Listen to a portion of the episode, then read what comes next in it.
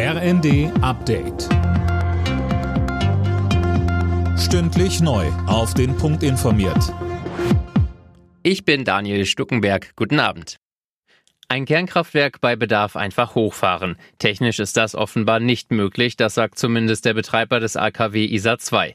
Wirtschaftsminister Habeck hatte zuvor angekündigt, dass die AKWs ISA 2 und Neckar-Westheim bis April als Notreserve am Netz bleiben sollen. Ein Plan, den er jetzt nochmal gegen Kritik verteidigt hat. Wie ja mehrfach erläutert, geht es bei der Einsatzreserve nicht darum, die Atomkraftwerke hoch und runter und hoch und runter zu fahren, sondern zu entscheiden, wie sich die konkrete Versorgungssituation in Deutschland, in Europa entwickelt und dann entlang der Stresstestszenarien einmal zu entscheiden, ob man die Kraftwerke braucht oder nicht.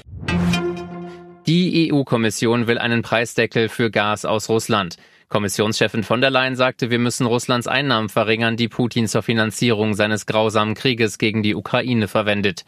Am Freitag sollen die EU-Energieminister über den Vorschlag der Kommission beraten. Zuvor hatte Kreml-Chef Putin im Fall einer Deckelung der Energiepreise mit einem Lieferstopp von Öl und Gas gedroht.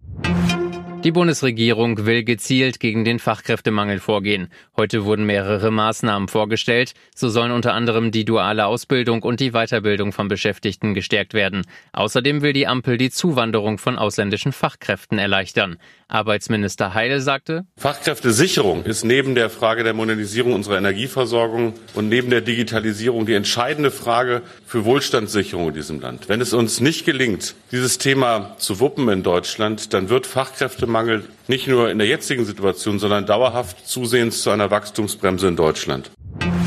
Ernüchternde Premiere für Eintracht Frankfurt in der Fußball Champions League. Im Heimspiel gegen Sporting Lissabon unterlagen die Hessen am Abend mit 0 zu 3. Im nächsten Gruppenspiel trifft Frankfurt am kommenden Dienstag auswärts auf Olympique Marseille. Alle Nachrichten auf rnd.de